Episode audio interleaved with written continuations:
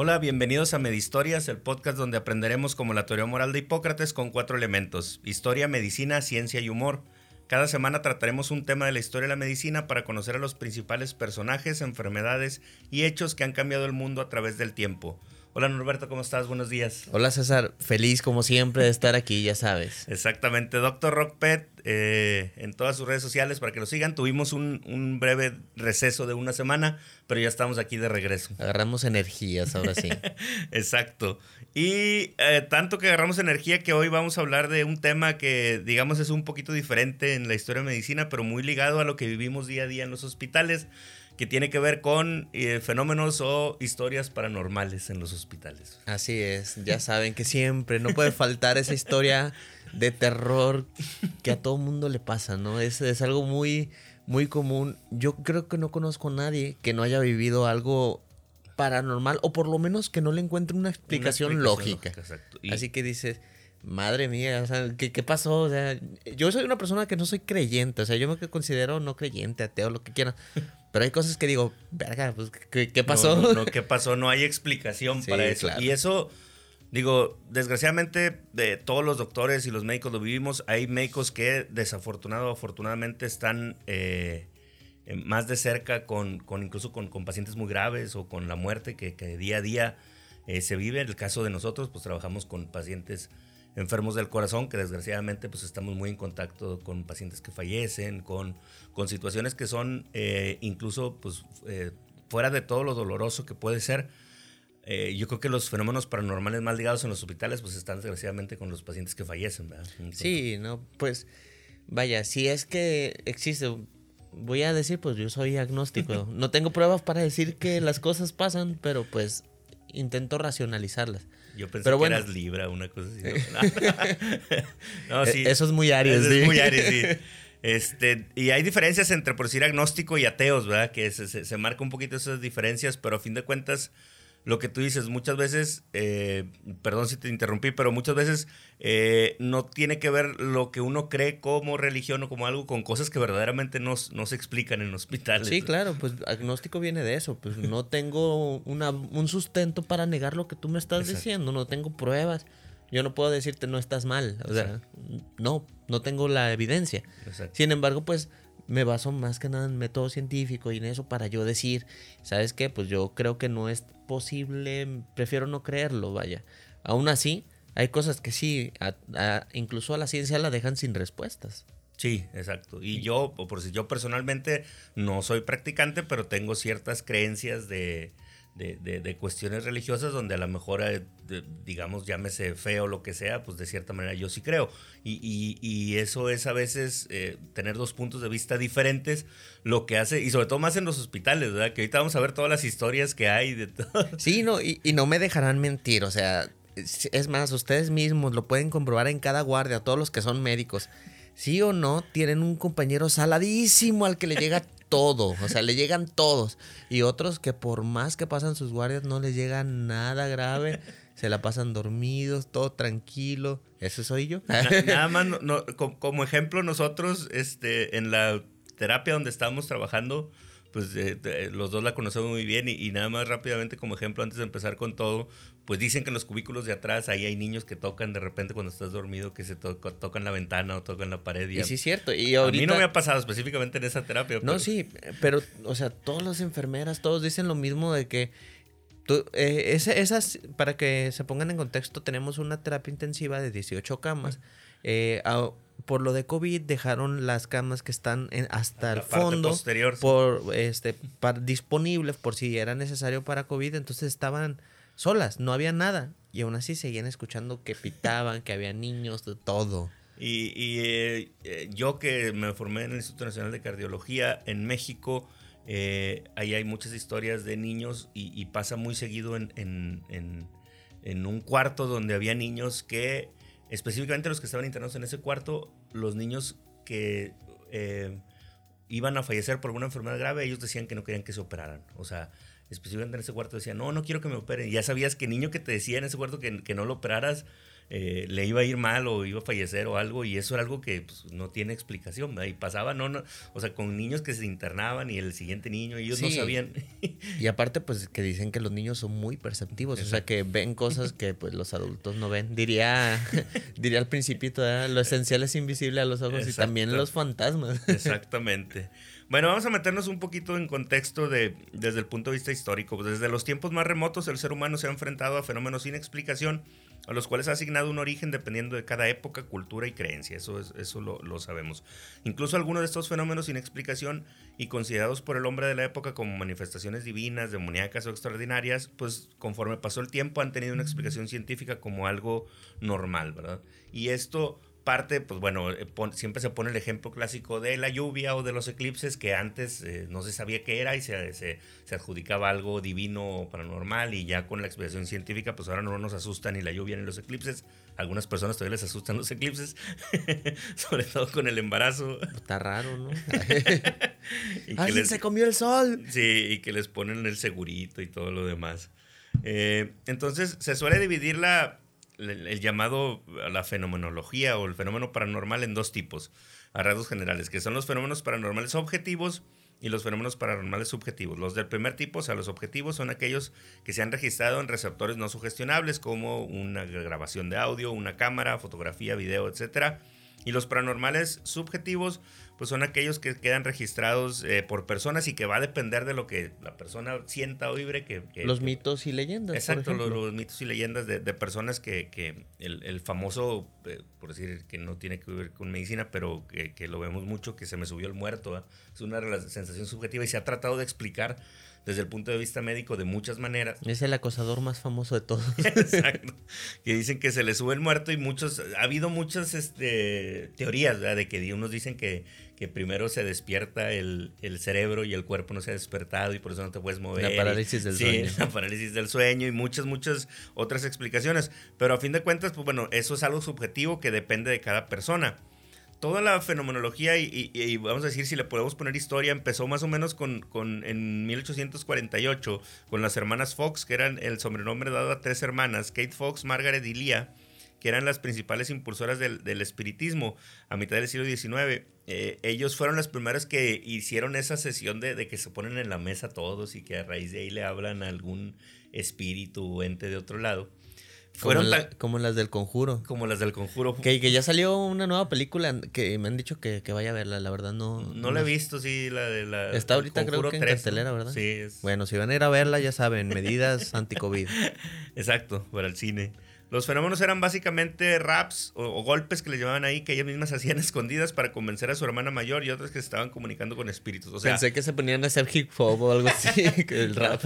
Eh, eran golpeteos que hacían en la mesa y era el clásico de que a veces abajo de la mesa le pegaban y que a partir de ahí decían, eh, ya se invocó el espíritu. Eh, después ellos, Margaret y Kate, en 1988 confesaron que, no era cierto, pero en su tiempo fueron muy famosas y a partir de ahí inició como tal el llamado espiritismo o tratar de hallarle alguna explicación lógica a fenómenos que eran en ese tiempo paranormales. Incluso en México ha habido grandes personajes que, que han creído en eso. Francisco y Madero era espiritista completamente y él decían que tomaba muchas de, sus decisiones eh, comunicándose con, con, personas del más allá, incluso en alguna sesión espiritista eh, con, gente que, que, tenía él, le habló un espíritu y ese espíritu que le hablaba tenía las iniciales supuestamente B y J. Entonces muchos dicen que era Benito Juárez el que le hablaba y que le hacía tomar decisiones. Pero entonces, a lo que voy es que eh, una persona eh, pues, supuestamente erudita, pensante en ese tiempo, como era Francisco Madero, pues él creía también en el espiritismo. Cosa aparte, por ejemplo, a, Emiliano Zapata, que sabíamos que él fue, pues, por decirlo así, criado eh, por personas que sí estaban relacionadas con eso, así pues parte de tribus indígenas Que, que, le enseñaron pues bueno cuando que la ayahuasca y que el contacto con los espíritus y con todo eso era como que un poquito más entendible, ¿no? Pero pues sí, con Francisco y Madero, que era alguien... Se ha estudiado en Francia y todo lo demás, y pues bueno, bueno, incluso en Francia fue donde agarró su, su, su, su afición por el espiritismo. Alguna bruja ahí. Alguna Lo chupó una bruja. De... en francés. Eh, Cero chupola, digo. Entonces, el hecho de escuchar una voz en directo sin explicación aparente o ver una aparición fantasmal son fenómenos subjetivos, puesto que la recepción del fenómeno se puede ver alterada por la sugestión o de cada persona, lo que, lo que hemos dicho.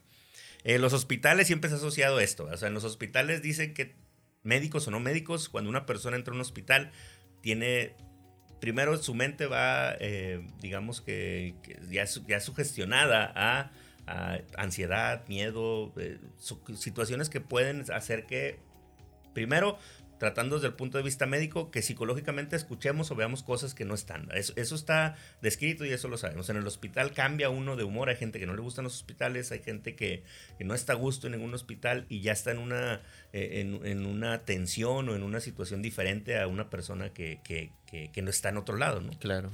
El miedo te hace pensar y, te hace tener las, las sensaciones están más activas y tú percibes e interpretas las cosas de acuerdo a lo que tú estás sintiendo. Exacto, y eso, y eso ha sido una explicación que se ha tratado de dar a ciertos fenómenos paranormales en los hospitales desde el punto de vista científico o lo más, pero aún así hay cosas que se salen completamente de, cualquier explicación que pueda tener y esa es la parte que vamos a ver ahorita. Entonces hallar el punto medio entre eso pues a veces es difícil en un hospital. Eh, vamos a hablar del caso de tres hospitales que digamos que son eh, los, los, más, este, no quiero decir embrujado, pero, pero así, así se catalogan, donde ha habido más apariciones. Eh, las principales apariciones en los hospitales, y, y, me tomé haciendo y viendo ciertos libros y, de los que más hallé más, de más utilidad es de Miguel Ángel Segura, que él está en España y es un escritor, pero que ha tratado de ver todos los fenómenos paranormales desde un punto de vista muy objetivo. Y eso eh, pues se agradece porque ha escrito muchísimos libros, ha escrito más de 40 libros de fenómenos paranormales, pero siempre tratando de hacer algo objetivo. Incluso él entrevista a doctores que han estado a cargo de esos hospitales y los mismos doctores son los que te dicen que ahí pasa algo raro. O sea, no, o sea no, ni siquiera es algo que él esté poniendo diferente. Son los mismos doctores los que te están diciendo eh, pasó esto, pasó algo. Entonces, eh, para que lo busquen y, lo, y, lo, vean, tiene libros que son interesantes pero y él nos, nos, nos sitúa en los, en los principales hospitales que, que, pudieran tener más fenómenos paranormales. Ah, ya lo que voy es que él, él dice que los principales fenómenos que se registran en los hospitales son psicofonías, que eh, para los que escuchan o saben más de esos fenómenos paranormales, hasta el nombre dicen que está mal porque psicofonía viene de psique y de fonía o de, o de sonido. Entonces, la palabra quiere decir un sonido que produce la mente. Entonces muchos le quieren cambiar a parafonía porque sería un sonido que es externo supuestamente. Pero así empezó, o sea, porque era algo que escuchábamos y que, y que son las llamadas psicofonías, que son voces de, de supuestamente... Eh, voces de ultratumba. Voces de ultratumba de otras personas. Y este Miguel Ángel Segura dice que lo que más se registra en los hospitales son psicofonías de personas que pudieron haber sido pacientes, que pudieron estar y que se siguen quedando ahí. Y él ha registrado en muchos hospitales de esos que dejan una grabación o una, un micrófono toda la noche y lo que más escucha es eso. Sí, o sea, y tomar en cuenta, pues, como dicen, eh, lo paranormal muchas veces, eh, y la historia así lo ha demostrado, son cosas que todavía no tienen explicación, pero que la van a tener o posiblemente sí, llegue, a ver. Eh, ya ahorita con todo lo que, lo que hemos visto en todas las series de Marvel, hay varios multiversos, ahí pues ahí puede haber alguna alguna relación, alguna Fuente John Favreau. Este, pero sí, uno nunca sabe. Uno nunca sabe. Entonces vamos a empezar y, lo primero, más o menos el fenómeno paranormal en los hospitales empezó por ahí en 1900, a, a inicios de 1900 y me llama la atención eso sí, eh, en la mayoría, en todas las partes del mundo, el principal fenómeno paranormal empezó con el hacinamiento de pacientes y cuando más pacientes se morían en el siglo, eh, ya en el siglo XX. Y donde más había mortalidad en el siglo XX, antes de, la invención de los antibióticos, eran pacientes con tuberculosis. Entonces, la mayoría de los hospitales que te hablan de fenómenos paranormales son pacientes que estaban encargados de hospitales que estaban encargados de pacientes con tuberculosis eh, y donde había más, más muertes. Eh, y eso se habla tanto en Europa como en América y eso me llamó la atención. Primero, que sea algo específico de esos hospitales, ¿no? Sí, sí, no, está, está raro. Porque tú podrías pensar que cualquiera... A lo mejor porque eh, morían con sufrimiento. Sí, o sea, eso es parte de lo que ahorita vamos a ver, de lo que explican que, que que eran condiciones completamente... Ahorita pensamos en un hospital y, hay, más ahorita con el COVID, medidas de distancia sanitarias, pero en ese tiempo era un hacinamiento donde nomás era un cuarto para todos y, no había más tratamiento. ¿Se acuerda de las comunidades de leprosos? Sí, también. eso es otro de los, de los, hospitales que... Que va a mencionar. Ah, sí, porque... Eh, pues igual, si recordamos, había comunidades en donde todos los leprosos, por el estigma que tenían de contagiosidad, los terminaban enviando todos juntos a un lugar y pues allí se la pasaban y allí morían. Muchas veces ni eran, no eran ni hospitales, sino eran islas, eran situaciones donde ahí los mandaban y, ahí a la, a la buena de ellos mismos y a ver cómo, cómo le hacían. Entonces el primero es, un famoso hospital abandonado que ahorita se ha convertido en el escenario de miles de pesadillas para personas que han ido a visitarlo y es el sanatorio de Waverly Hills, no Beverly, Waverly, que es en Kentucky, es un lugar que sirvió para albergar a enfermos de tuberculosis. Eh, está en lo alto de una colina en Louisville, en Kentucky. Fue inaugurado en 1910 y es un hospital para atender, eh, o era un hospital para atender enfermos, como ya dijimos, de, de TB o de tuberculosis. Se le llamó Waverly Hills porque era el nombre de la finca donde se construyó y su construcción eh, fue para tratar pacientes en fase temprana de esta patología, pero ya después se atendieron en casos avanzados e incluso de otras patologías. Llegó a tener 400 eh, internos. O, pacientes, la mayoría de los pacientes morían. Yo pensé que de los internos que ya llevar muestras. imagínate con 400, ahí sí no habría broncas. Y Tú bueno, una interconsulta, tú vete para allá. Depende, depende de, de, qué época. Exacto, sí, porque... hay internos Hay de internos internos, no nos vamos a meter en eso. Sí, no, y ahorita ya, ya ve que pusieron, eh, ahorita se hizo viral de que le ponían mipillos y que se empezaron a quejar todo el mundo de que le decían ¿También por eso? eso no... sí, sí, sí, no, está, está terrible todo eso.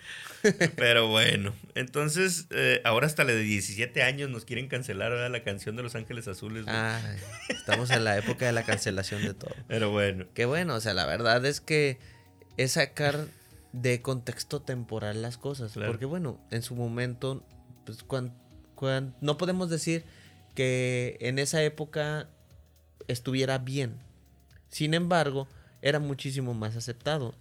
En ese tiempo y en ese contexto cultural, pues estaba aceptado. Ahorita, pues obviamente, si la sacaran, todo el mundo diríamos lo mismo, ¿no? Es, es una canción inadecuada, está promoviendo... Pero bueno, meternos ya en discusión, pero los mismos Ángeles Azules ya dijeron que era un chavito de 17 años que andaba con un chavito de 17 años y, en la letra también lo dice, hasta sacaron un post donde estaba, entonces, pero bueno, como dices tú, todos lo sacamos de, de, contexto. temporal. entonces, la mayoría de los pacientes en este hospital eh, y los cadáveres se retiraban por un túnel que atravesaba la colina, el cual denominaban el túnel de la muerte. Cuando Albert Sachs, investigador del laboratorio de Selman, eh, que fue premio Nobel de Medicina, él cuando logró crear el primer antibiótico con la tuberculosis, pues los casos en el mismo hospital de Beverly Hills fueron bajando y en general en los hospitales de todo el mundo y este hospital cerró en 1961. Durante mucho tiempo el inmueble fue acondicionado como centro geriátrico después para su cierre definitivo en 1980 debido a que se evidenció abandono y maltrato a las personas.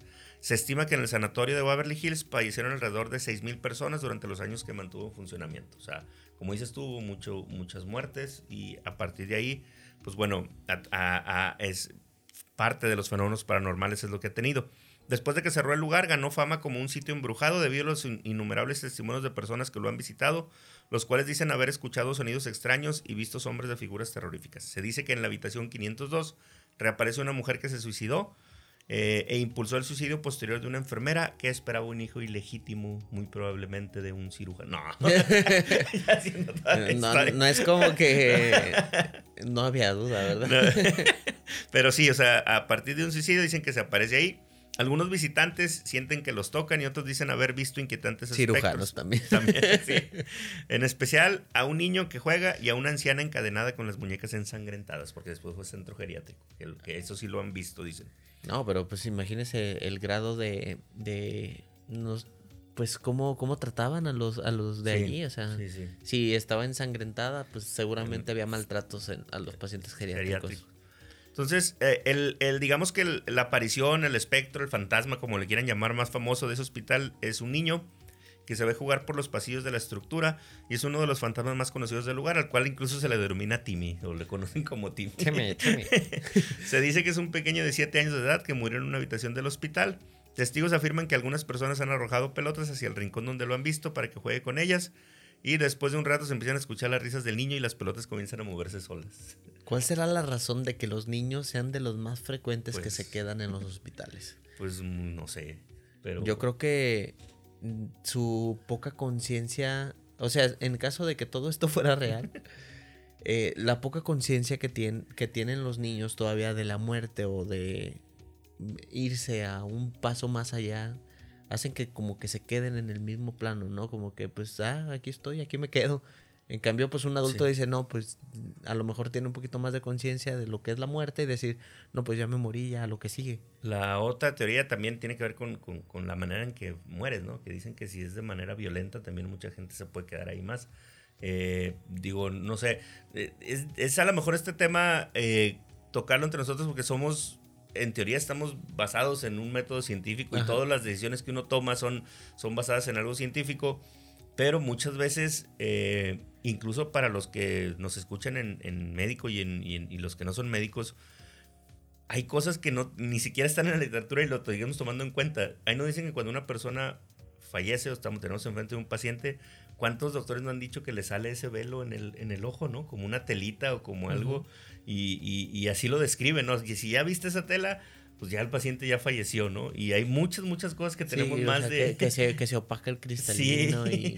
y... tantas este, cosas que, no tienen, o bueno, o no están en una evidencia tan científica, pero, pero sí. Ahora, estar, desgraciadamente a ti y a mí nos ha tocado, estar enfrente de un paciente que fallece, eh, la percepción de uno, que esto es completamente subjetivo, sí cambia de cuando sabes que está vivo a que ya el paciente falleció, ¿no? O sea, es, es, diferente completamente lo que, lo que uno siente y eso nos pasa desgraciadamente mucho con niños, ¿no? Así es. No, incluso hay personas que se han puesto a hacer estudios así, a pesar personas que fallecen antes y después y de ahí sacaron de que el alma pesa 21 gramos, ¿no? Sí, la película también incluso. sí, o sea, y pues bueno, ahí eso ya lo podemos meter dentro del método científico porque es un ensayo clínico. Y, hay ensayo clínico, eso sí está descrito y me tocó leer de, de, los eh, en, en, cirugía, que sobre todo en quirófanos de pacientes que están muy graves que dicen y que les ponen arriba de las lámparas de quirófano, les ponen mensajes o, o palabras o letras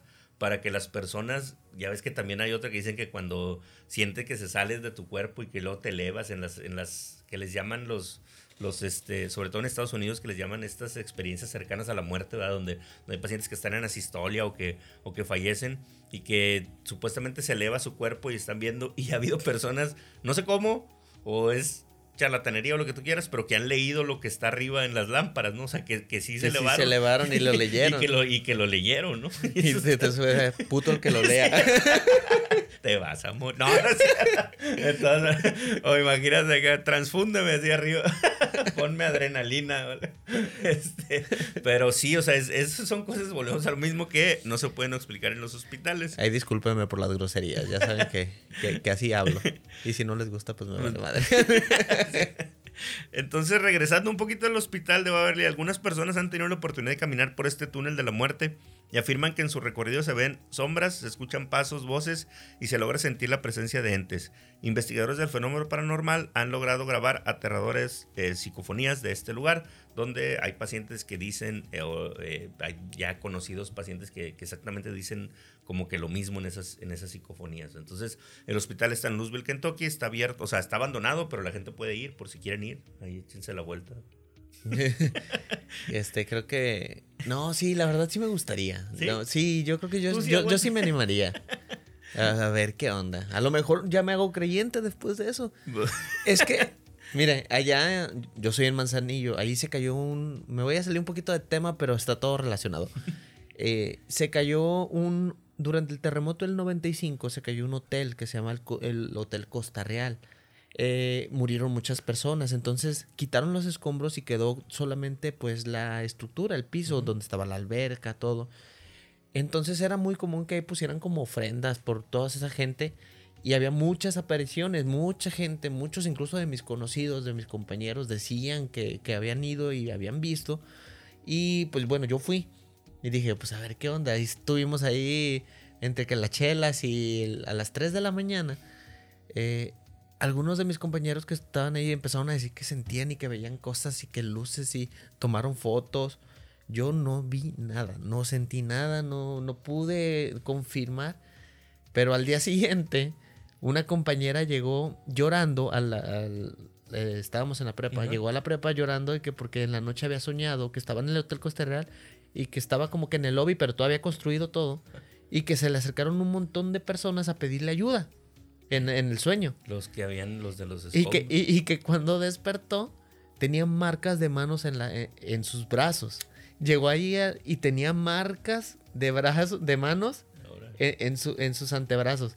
Yo sí me quedé así como, ¿qué onda? Pensé, o sea, dije, a lo mejor ella misma se los hizo en el sueño de tanta... Pero bueno, es algo que, que explicación. Ella decía que no, de que ni siquiera eran del tamaño de sus manos. Bueno, son cosas que uno no tiene explicación, pero bueno, yo no pude percibirlo, yo no pude verlo. Entonces, si llego a ir a uno de esos hospitales, a lo mejor. Eh, yo tengo dos experiencias que son, al menos desde el punto de vista científico, que no han tenido explicación. Y la primera fue eh, en, cuando yo hacía mi servicio social de pediatría. Eh, estábamos en un hospital eh, aquí en, Nuevo León. Y en ese hospital las, los cuartos estaban de, de, donde dormíamos estaban en el sótano y, eso hacía que tenías que subir al hospital. Abajo no había ventilación ni nada. Y tuvimos el caso de un niño de 3, 4 años aproximadamente que lo atropellaron y una camioneta, una este, camioneta grande, una pick-up, le da de reversa y el niño iba con la hermanita a la tienda, se le escapa de la mano y eh, se mete en el trayecto de la camioneta y la camioneta le da de reversa y al niño pues lo, lo atropella y la llanta le, le pasa cuerpo y tórax y cabeza y pues tuvo ahí lesiones muy muy graves. Llega con nosotros al hospital y el niño llega eh, pues completamente en, en, paro, damos maniobras, me acuerdo que como por ser un niño pues ahí estás este, terqueándole. terqueándole, exacto, tuvimos casi 40 minutos. Eh, pero ya después, ya cuando eh, revisamos más a fondo y todo, pues, el niño traía múltiples fracturas ahí en, el, cráneo, completamente inestable el cráneo y ya, pues, ya había fallecido. Y fallece el niño y pues bueno, este, así quedó. Y después, aproximadamente como unos 15, 10 días después, me hablan para una cesárea, clásica cesárea de las 3 de la mañana. Y entonces te digo que tenías que subir de la parte y subo ya donde estaba la, la cesárea. Y siempre había un enfermero eh, que llevaba, él no tenía en, pues, a dónde eh, creo que a su hijo vivía solo con el hijo y no tenía dónde dejarlo y había guardias en los que no tenía quien llevarlo y se lo llevaba este y se lo llevaba al hospital. Entonces ya sabíamos que más o menos tenía como unos cinco años más o menos la, misma edad que tenía que falleció el niño y entonces era común que, que, de esta enfermedad dijeran pues ahí, anda el niño y, y, pues sabíamos que andaba a veces en la madrugada porque tenía el turno de noche. Entonces cuando estaba eh, otro enfermero de los que estaba ahí en Toco, eh, esa, esa guardia eran puros enfermeros hombres, y, y, entonces dice, ay, anda el niño este, de este otro enfermero. Y pasó corriendo y dijo, no, pues sí, normal. Y en eso yo estaba ahí esperando que, que, que me hablaran ya para, porque iban a pasar a la paciente de la área. Y yo sí veo, era un pasillo nada más y al fondo estaban las dos salas de, de expulsión y de, y de quirófano. Y veo que de una sala a otra pasa corriendo así el niño. dije, ah, pues es el, el hijo de, de David, que se llama el enfermero. Y luego, este, ya después pasa y ya ven a este David y le dicen, ¿qué onda? Oye, tú niño, no, no lo traje.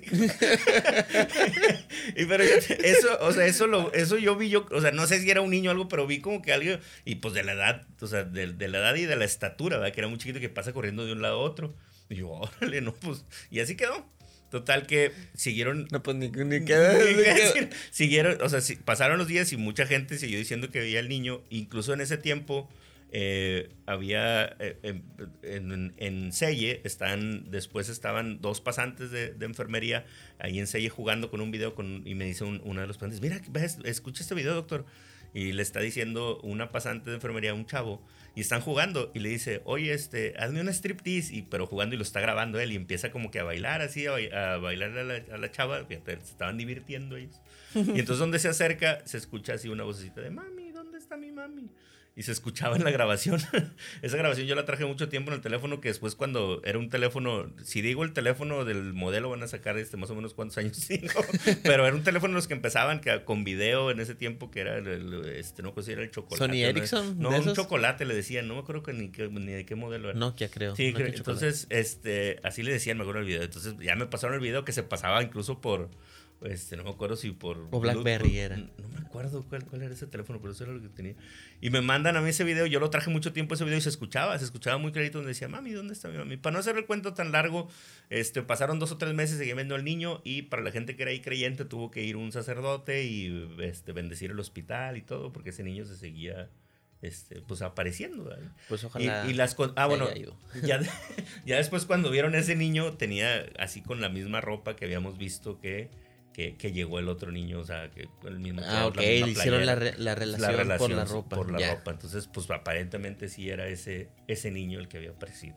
Sí, no, y, y, como le digo, yo pensé que ibas a decir que el otro niño se había jugado con él o algo así. No, no, nunca, nunca coincidió, o sea, no, nunca coincidieron, o sea, eran los días en que en que no iba. o no sé si a lo mejor si lo llevó otro niño en algún momento jugaría. Ajá, sí, a lo mejor por eso no coincidían, porque se mantenía tranquilo con el otro y la segunda que me pasó, que es así, es un poquito, digamos que, que de, más científica y de menos explicación, eh, eso sí fue en México, en el Instituto Nacional de Cardiología, yo estaba de guardia con eh, un compañero colombiano que John Jairo, todos se llaman John Jairo ahí en Colombia, saludos a John Jairo. A los John Jairo. y, teníamos una niña de operada en Fontán que ya pobrecita estaba eh, pues muy muy grave. Esa niña es toda una historia que, que después eh, una paciente que yo eh, quise mucho, tenía cinco años Lupita y había, había ah, pues, pues, operado de Fontán y había tenido una enfermedad perdedora de proteínas. Sabemos que es una de las enfermedades más graves del, del Fontán y, y tenía un estado muy muy grave. Entonces esa niña pues damos también, cae en paro, damos maniobras y durante 20 minutos dimos maniobras y ya o sea, se la declaramos de que había fallecido.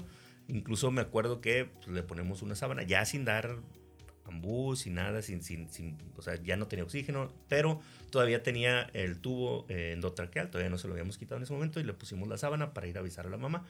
Y John Jairo, que era el residente superior en ese tiempo mío, va y le avisa a la mamá eh, y va con la mamá y donde yo veo que le está dando informes allá, yo lo veo a lo lejos por el vidrio este, yo pues ya, pues ahí estaba ahí ya con Lupita y yo, pues, la verdad estaba muy, muy triste, me había pegado mucho eso y veo de repente el monitor y pues, todavía no le desconectamos del monitor y veo que empieza a latir otra vez. Este, empieza con un ritmo de escape ventricular, 30, 40, 50. Y de la nada agarra 60. Pues ya cuando agarra 60, pues correctamente conectamos el oxígeno y le empiezo a dar otra vez. Y agarró. Y la niña volvió a tener frecuencia, volvió a tener todo. 24 horas después la extubamos y la niña consciente, este y hablando. ¿Y cuánto tiempo duró pues, ya eh, declarada muerta? Pues el tiempo de que te digo que le pusimos la de ver y que Don Jairo le estaba dando informes a la mamá, yo creo que pasaron, no sé, un minuto, un minuto y medio, no sé. Y el corazón dijo, no, espérate. No, yo, yo, yo, jalo solo. Ustedes no pueden, yo solo. Contando ya todo el chisme de lo que pasó y de todo eso, la mamá estaba embarazada, se había embarazado nuevamente y cuando regresó Lupita dijo que ella había regresado porque quería conocer a su hermanito. Y dicho y hecho, conoció al hermano y falleció al tercer día de haber conocido al hermano. Entonces, oh, está bueno. Entonces, este, digo, son cosas que, que, si lo vamos desde el punto de vista de, de médico, pues no, no hay explicación, o sea, no hay manera de que un corazón lata de la nada y, y, y, después como si nada la paciente, o sea, neurológicamente íntegra.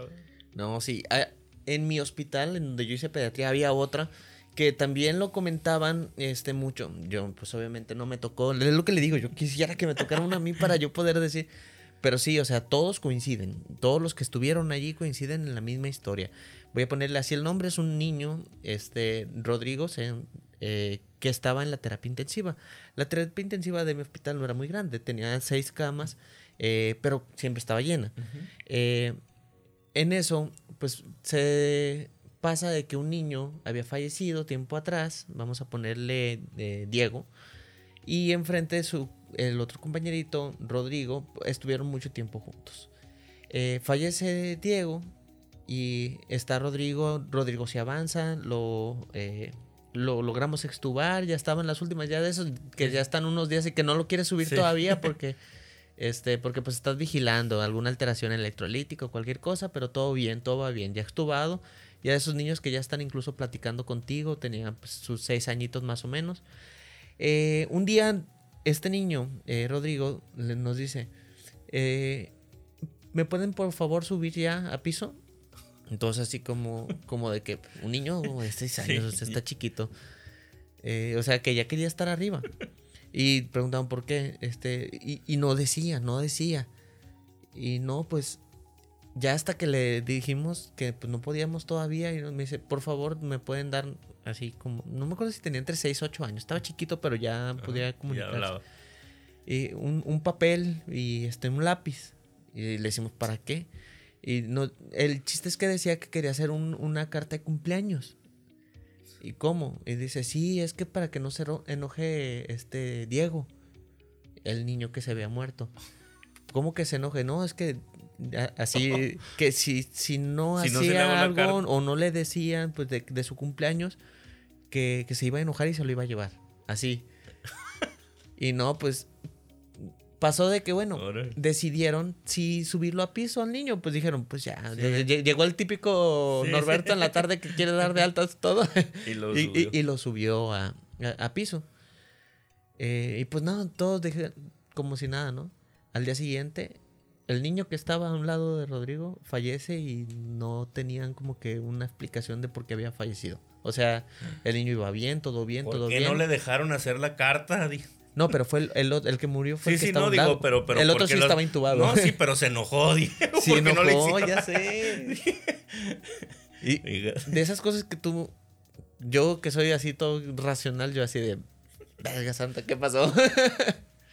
Oye, y otra cosa que me acordé con los niños, antes de seguir con otro hospital, es que aunque tú no seas, aunque tú seas agnóstico y creyente, tú por ser médico y tenemos esa facultad desde el punto de vista incluso hasta religioso de si un niño no está bautizado y fallece, de que tú lo puedas bautizar, aunque tú no seas agnóstico, para darle esa tranquilidad a los papás, ¿verdad? De, de cierta manera, si los papás son creyentes. ¿A poco no sabía? Sí, o sea, así, o sea, en ese momento de que un niño no bautizado fallece y que a cargo un médico, eh, desde el punto de vista religioso, el médico tiene la capacidad de... ¿Y en todas las religiones o, no sé cristiana, católica? Católica. ¿Católica? Sí, sí, sí. Bueno, la católica es un, como un poquito más permisiva, ¿verdad? Digo, no, no sé en las demás, pero al menos en eso sí, eh, obviamente se tiene que cumplir con ciertos lineamientos de tratar de, no sé, o sea, usar agua. No ser cirujano.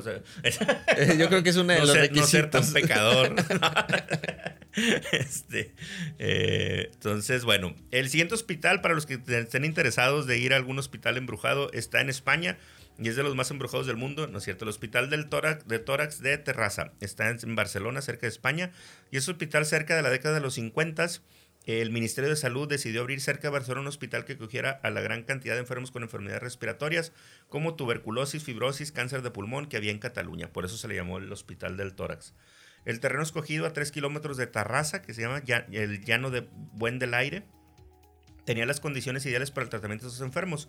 No había niebla, estaba protegido de los vientos, con clima templado en verano, a 400 metros de altura y 300 días soleados durante el año, suelo seco estaba rodeado de pinos, había abundante agua y sobre todo en la, la, tasa más baja de tuberculosis de todo Cataluña. Entonces ahí se inició el hospital el 8 de junio de 1952 y la inauguración estuvo ah, presidida por alguien este, bien bueno, Francisco Franco, un dictador. Este, eh, Francisco Franco fue el que hizo el, el, genocida. genocida, pero fue el que lo inauguró este, y el capital general de Cataluña. Entonces se convirtió en un hospital común en 1970. Durante el periodo que estuvo funcionando el centro, ha sido el hospital a nivel mundial con más rango de suicidios. Eh, con lo que comentabas de los pacientes tuberculosos, porque no se les hacía nada, la verdad. O sea, nada más se tenía ahí, pero se curaban solos. O sea, era, más que todo, más que un hospital, era como que un reclusorio de juntar a los pacientes ahí tuberculosos, más para que no, que no contaminaran, más que, que un tratamiento efectivo. El, el jardín que había detrás del hospital, los enfermos lo llamaban la jungla, porque algunos suicidas al no conseguir su propósito quedaban malheridos y los gemidos de dolor que emitían este, hizo que se adoptara ese sobrenombre. Pues escuchaban ahí todos los, los gemidos de los que no se suicidaban. Qué feo. Hubo una época, la más difícil del centro, en la que en una semana tuvieron 21 suicidios. Debió de ser aterrador para los enfermos, pues eh, oír los impactos de cada 21 personas que se avientan ahí del, del techo hacia, hacia el piso. La larga estancia y las duras condiciones no ayudaban al equilibrio mental de los enfermos y ya que una persona se a estar hospitalizada más o menos hasta de entre 6 y 18 meses. O sea, ahí estaban más que todo recluidos. Sí, no, imagínense cómo las alteraciones mentales que eso derivada, ¿no? El estrés postraumático, todo. Pues también los hospitales psiquiátricos, o sea, ¿cuánto...? Sí, ahorita vamos a hablar, y uh, acabas de el clavo, del más importante en México, que es la Castañeda, y ahorita vamos a ver todo lo que pasó ahí. Este, que te, como dices tú, los hospitales psiquiátricos, pues es otra situación de, de, cosas que a lo mejor no son paranormales, pero, pero muchas veces es más el maltrato hacia los, hacia los enfermos. Claro. Entonces, eh, en la actualidad este hospital, el, del tórax, lo utilizan como un parque audiovisual, un centro audiovisual en Cataluña. E incluso ha sido como, ahorita lo utilizan mucho para las películas de terror allá en España y para, este, incluso hasta Operación Triunfo se ha filmado ahí. O sea, es como un, pero de todas maneras la gente dice que no quiere filmar porque siguen escuchando, eh, sobre todo gritos de pacientes y, apariciones en otras salas donde está. Eh, vamos a una de las leyendas que es las más conocidas de todos los hospitales en todo el mundo, pero me, pareció interesante saber de dónde salió eh, la famosa enfermera fantasma. la planchada. la, planchada, la, este, la dama blanca, como le dicen en España. Dicen, por lo menos aquí en México, que en todos los hospitales hay una planchada y a todos los hospitales ha llegado este Alejandro Fernández con una botada. Sí, exacto, sí, aquí llegó, pero no, se puso otro nombre. Para, en contexto de los que no son médicos y los que nos escuchan, pues la, la, todos los hospitales hay una leyenda de que una enfermera pone medicamentos o habla con los pacientes y que no existe, ¿verdad? que ya cuando la describe, no, pues aquí no hay nadie que y trabaje así. Pero la leyenda nació más o menos en Murcia, en, igual en España, de allá nos traemos todo, en Alama, y él fue el primer hospital eh, que se inauguró eh, en el siglo, en el siglo, o sea, en la década de los 20, más o menos, más bien en la década de los 10. Eh, la historia de ese enclave se remonta a 1913. Ahí empezó su construcción, pero tardó 21 años en terminarse hasta 1934. Igual, este era un sanatorio, pero para pacientes con lepra, lo, que decíamos en ese tiempo. Eh, durante algunos años también fue utilizado como hospital general para los pueblos cercanos. Duró hasta 1962. Y la leyenda más famosa que ahí inició, este, cuentan que había una antigua enfermera que falleció en el sanatorio, que hasta el día de hoy aparece entre sus muros para eh, a todos los las personas que vayan, o que si tú vas de primera vez a ese hospital, en algún momento lo vas a ver. Si tú vas caminando y recorriendo ese hospital que ahorita está abandonado, dicen que en algún momento vas a ver la, figura o les gusta presentarse ahí de nuevo. Así ah, que, si tú quieres ir. Algunas personas han denominado a esta mujer como la dama de blanco, porque obviamente va con su uniforme de enfermera. Este, eh, aseguran que esta enfermera o dama blanca falleció durante los primeros años, en los 30 en los que hospitales estaba en funcionamiento, eh, y que se puede ver tanto en forma de una persona normal como en forma de fantasma. O sea, le gusta. Este, Imagínense qué, qué, qué feo. O sea, es como, como, como Bruce Willis en la de actividad paranormal, de que. No, ¿cómo se llamaba? En la de sexto sentido. Sexto sentido, sí. Que llega, ya está muerto y sigue yendo a trabajar. Sí, sigue yendo todos los días a trabajar. Así no se ha enterado y sigue yendo a checar ahí. Poner el dedito. Este, entonces, bueno, y siguiendo con el, con el último con el último hospital que tenemos, eh, sobre todo ya en México, hablamos de la Castañeda, que fue el centro psiquiátrico más grande de México y el más importante hasta la segunda mitad del siglo XX. Fue construido en los terrenos de una hacienda pulquera que llevaba el mismo nombre en, en el pueblo de Mixcoac y actualmente se encuentra la unidad Lomas de Plateros y la unidad Torres de Mixcoac, es lo que hay ahorita. Fue inaugurado por Porfirio Díaz en 1910 y su demolición se efectuó hasta 1968.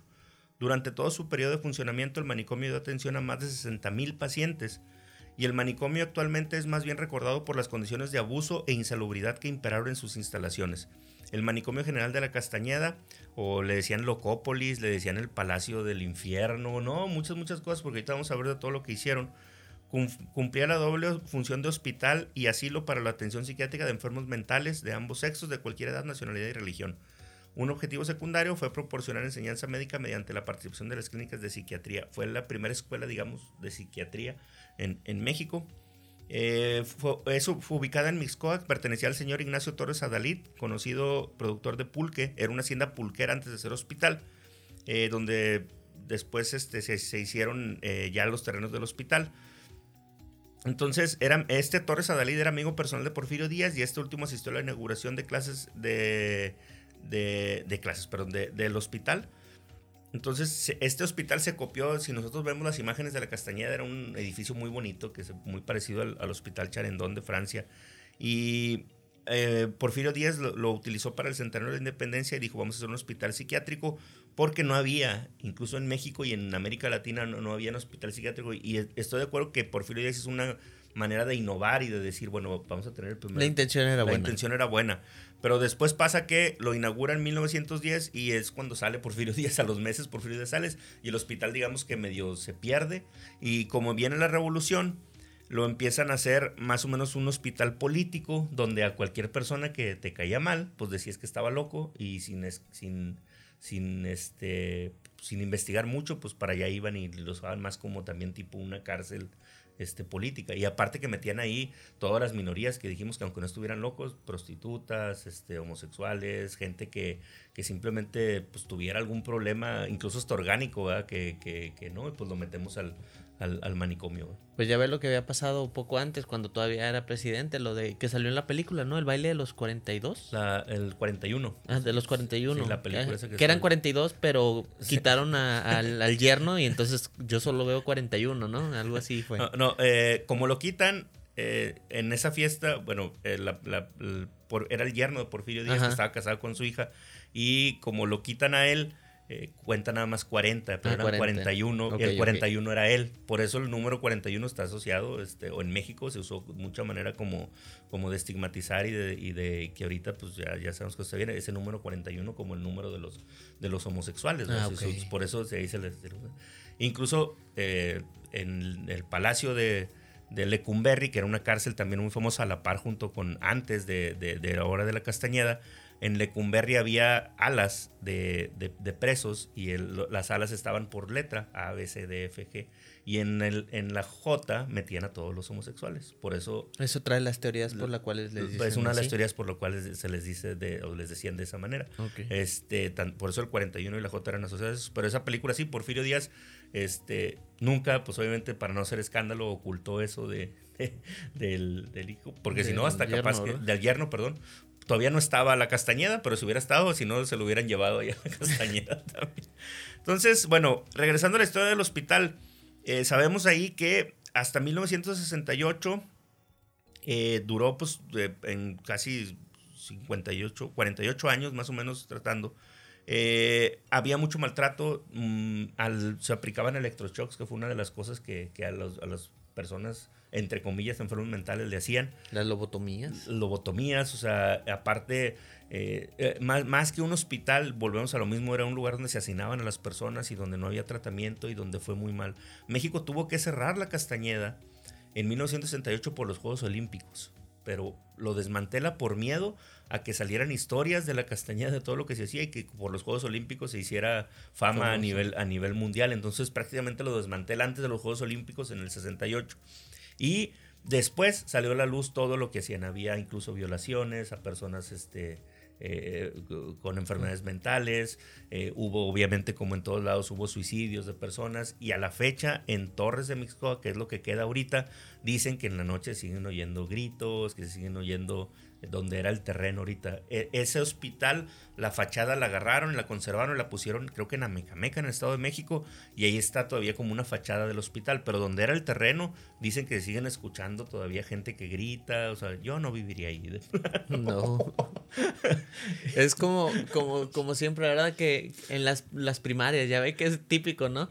Que están los constructores, los, los, los que van a diseñar, los arquitectos y les dicen, eh, vamos a construir una primaria, ¿dónde quiere? ¿Está este terreno limpio, llano? Sí. O acá hay un cementerio. No, el cementerio, a huevo. ahí, ahí, vamos a poner la primaria. Porque todas las primarias estaban arriba de un cementerio. Todas, todas. Eso era ley. Entonces, eh, entonces a lo que, a lo que vamos y, un poquito para cerrar y tratar de, sacar el tema, está muy ligado la medicina a fenómenos paranormales que no son explicables. No sé si ustedes, los que son doctores, eh, tengan... Personalmente creo que estamos muy insensibilizados a eso y ya uno se duerme donde sea. Cansado ya, ya, nada más dice, si me va a despertar alguien, pues bueno, ya. Le, tiene uno más miedo que lo despierten diciendo, paciente en paro. Eso sí da miedo. Sí, sí, no, es, eh, eso para que veas, eso sí nos despierta. Pero la verdad de lo otro, yo creo que no, no, no asusta tanto a los doctores. No, pues es que eh, tendemos, la gran mayoría de, médicos que conozco, no todos obviamente, pero sí, tendemos a buscar la, la, razón, o sea, el raciocinio, el ver lo lógico o lo que sí se pueda explicar, le intentamos dar esa, esa explicación. Entonces, se nos hace un poquito más difícil creer, somos un poquito más eh, pues nos abstenemos de ese Estamos acostumbrados a caminar a las 3 de la mañana por pasillos oscuros. Eso todos nos pasa. sí. vete por cuando era uno estudiante interno, vete a llevar las muestras y todos los pasillos de los hospitales. El laboratorio está en el lugar más escondido y lúgubre de, de todo el hospital. Ya sé, pero bueno, vamos a ver si, si algún día nos toca. Entonces, bueno, síganos en redes sociales, a Dr. Rockped, a mí, eh, escríbanos de alguna experiencia que hayan tenido eh, en los hospitales porque sé que hay muchas y hay sí, Cuando, eh, cuando subamos este, este podcast voy a ponerles ahí que, nos pongan las historias de terror. Voy a compartir todas las que me pongan para, que, para, para, que vean y, para que nos liguen en redes sociales con este programa de lo que estamos hablando y de todo lo que va a salir de historias paranormales en los hospitales. Sí, van a ver que son un montón. Y si en algún momento ustedes su, hospital está súper embrujado, me invitan para ver si es cierto. bueno, muchas gracias, Roberto. Síganos, Doctor Rockped, de todas las historias. A mí, Doctoras de Gis. Y nos vemos en la mini historia. Hasta luego.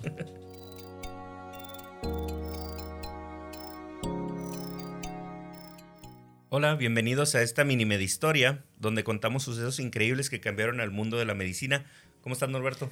Muy bien, César, listo para la mini historia. Listo para la mini historia.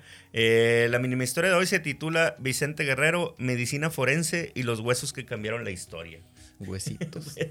Eh, hablamos en el, en el capítulo de hoy y, y, para los que lo escucharon, pues un poquito de la actividad paranormal en los hospitales y hoy vamos a hablar de la actividad, no paranormal, pero sí que como unos huesos cambiaron toda la historia oficial de, nuestra historia mexicana. Entonces, Vicente Ramón Guerrero Saldaña nació en 1782, murió en 1831, fue un militar político y caudillo de la independencia que junto con Agustín de Iturbide consumó el movimiento en 1821 para dar libertad a México con el famoso abrazo de Acatempan, que ni fue abrazo ni pasó en Acatempan, sino en Teloloapan, ¿verdad? Pero así, así, así y fue un apretón de manos. Y fue un apretón de manos y, nada más, pero ya se le quedó como abrazo de Acatempan, ahí está pinturas de, abrazo. Ah, pero está, está más, más cariñoso, está bien el abrazo. Eh, Arriero de Oficio se enlistó con los insurgentes al mando de Hermenegildo Galeana para el año de 1815. Félix María Calleja, que era el general realista, había acabado casi con todo el movimiento de independencia. Prácticamente el único que siguió luchando en la Sierra del Sur fue Guerrero por lo que él mantuvo vivo el movimiento al nunca poder ser derrotado porque conocía toda la Sierra de Guerrero muy bien y nadie podía ir a meterse allá, allá con él. En algún momento incluso el virrey Juan Ruiz de Apodaca mandó a su padre, don Pedro Guerrero, esta es una medio historia o, leyenda, pero muchos dicen que sí pasó, para ofrecerle indulto o perdón y su rendición. Y, o sea, mandó a su propio papá, el virrey, a decirle que se rindiera. Y, y él cuando ve a su papá, le dice a su, a su gente, es la famosa leyenda que, o la frase que dijo, señores, este es mi padre, ha venido a ofrecerme el perdón de los españoles y un trabajo como general español. Yo siempre lo he respetado, pero la patria es primero, que es la famosa frase que están todos los, los este, en las cámaras de senadores y diputados y todo lo demás que le ponen. La patria es primero. Que nadie le hace caso. Que nadie le hace caso, pero, bueno, pero ahí está. Pero ahí está. Y entonces, eh, eso la dijo Vicente Guerrero. Después, ya que pasó todo eso, fue presidente en México durante solo ocho meses y tuvo desacuerdos. Ya se empezaba a formar el Partido Liberal contra y Conservadores. Tuvo desacuerdo con Anastasio Bustamante por pertenecer a logias masónicas diferentes, eh, uno a la yorquina y otro a la escocesa, y este, incluso, esa es otra historia, pero parte de la, de la, primera historia de México dicen que se dictó por, los, por la masonería, ¿verdad? porque los principales liberales y conservadores pertenecían a logias, a logias diferentes, entonces ahí se armó parte del show. Entonces, la historia oficial dice que fue traicionado. Eso sí sabemos que fue traicionado por Picaluga, que fue un, mercader genovés en Huatulco. Eh, Picaluga, que era amigo de él, lo invita a comer y cuando entra al barco lo arresta. Ya estaba, este, digamos que, se vendió ahí por, dinero. Eh, y lo entrega en una playa que así se llama hasta la fecha, que se llama La Entrega. Así se llama en Huatulco, Playa La Entrega, porque fue donde Guerrero lo, lo agarraron y lo entregaron. Eh, y lo, fue fusilado por partido más que todo ahí, todos los intereses de, política, y así quedó, como que había sido fusilado. Hasta lo interesante viene porque en el 2010 se exhumaron restos de todos los próceres de nación al mando del historiador José Manuel Villalpando, que es un historiador mexicano que yo admiro mucho, y que él estuvo eh, incluso a cargo de que sacaran del, primero del, de, de, donde estaban eh, ciertos este, restos y los llevaron al Ángel de la Independencia, que lo exhumaron, sí, exhumaron a varios, exhumaron a todos los, los principales este, para hacerles pruebas de todos los próceres. Ahí ah, había restos este de unos dicen que de Miguel Hidalgo, este de María Morelos y, y entre esos de todos los padres de la patria, o sea, hicieron la, exhumación para hacerle... Eso fue en el 2010 eh, cuando el, el, bicentenario.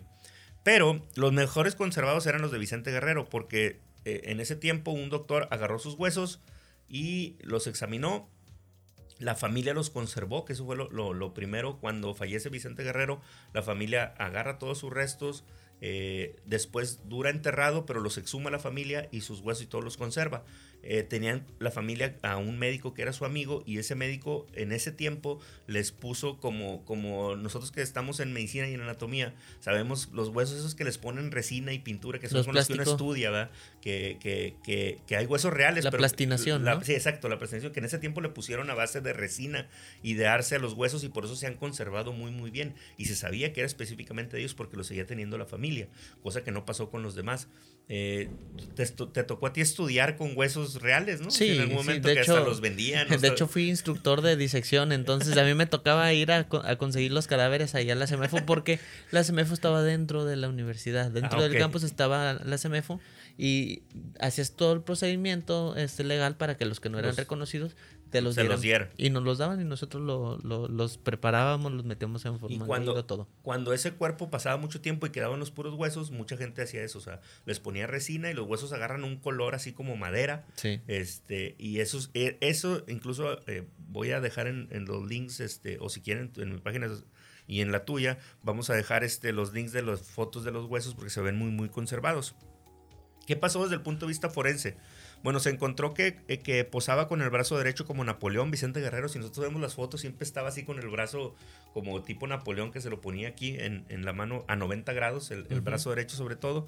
Pero no era por hacer pose como Napoleón, sino porque tenía fusionado el codo por una fractura previa que se anquilosó a 90 ah. grados. Entonces no podía doblar este, el brazo, y era la manera. Entonces ahí aparte se reconoció también que, era, que eran de Vicente Guerrero.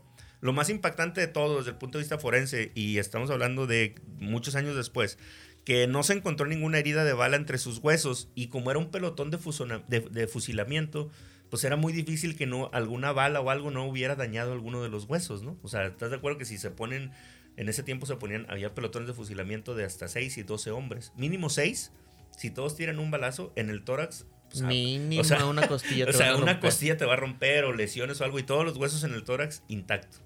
Entonces, este, la principal hipótesis, sobre todo de José Manuel Villalpando, por lo que investigó y por todo, fue que pudo haber sido estrangulado. Este, ah, porque el cráneo también se conserva y el cráneo tampoco tiene heridas de. Ningún tipo de herida. De, ningún tipo de herida de, de, algún tiro de gracia o de proyectil o algo de eso. Entonces, se cree que fue estrangulado. O envenenado. O envenenado en su momento, pero la mayoría dice que como fue algo muy rápido, o sea, que lo capturan, lo enjuician y que rápido lo lo, lo, matan, se rumora que fue estrangulado y que este, a partir de ahí ya como a manera de respeto ¿no? o, peleado con alguien para no fusilarlo. Eh, y esa es la principal hipótesis. Lo que llama la atención aquí es que si uno ve los libros de historia, hasta la fecha dice que, que fue fusilado, entonces cambiaría completamente todos los libros de historia, la medicina forense pues prácticamente más de, más, de 100 años después. Sí, 200, ¿no? Sí, 1831. Sí. Sí, este, 190 años. Sí, ya 190 años. Este, y cómo se sigue haciendo lo que, lo que en algún momento comentabas tú la historia de cuando hablamos en, en el de las mujeres, este, de que la principal mujer que, que, inició la medicina forense, bueno, era una mujer más bien, más que, más que un hombre, y cómo sigue cambiando eh, la historia la medicina. Entonces, ah, yo creo que así va a pasar en algún futuro. Eh, con hasta la fecha hay una investigación para tratar de exhumar más y de, y de ver primero, para empezar, si los huesos que tenemos en el ángel son de ellos. Son de ellos. Y segundo, de que murieron. Y segundo, de que murieron, porque si no, eso cambiaría muchísimo. Ah, habrá que encontrar la de, ¿qué? Juan Escuti, el que se aventó. a ver si... Los pedacitos y quedaron, a ver. que esa es otra leyenda de Juan Escutia que nunca se aventó y nunca. Los huesos seguramente no están rotos. Pero si hay una historia real de el, del Se tropezó de Xicoténcat, que lo busquen en un general de en ese tiempo que estaba igual que los niños. Él sí, él sí tuvo una historia con la bandera que después hablaremos en otra. Pero hablando de Vicente Guerrero, entonces a lo que voy, y nada más para quedarnos con el fin de esta mini media historia. Este, nos quedaríamos con que no importa cómo te hayas dicho que murís, que, que, que, se, que se murió una persona, sino lo importante pues es revisar sus huesitos. Así es. Y a ver en qué hospital se aparece. También. Bueno, muchas gracias Norberto. Nos vemos en la próxima mini historia. Nos vemos. Hasta luego.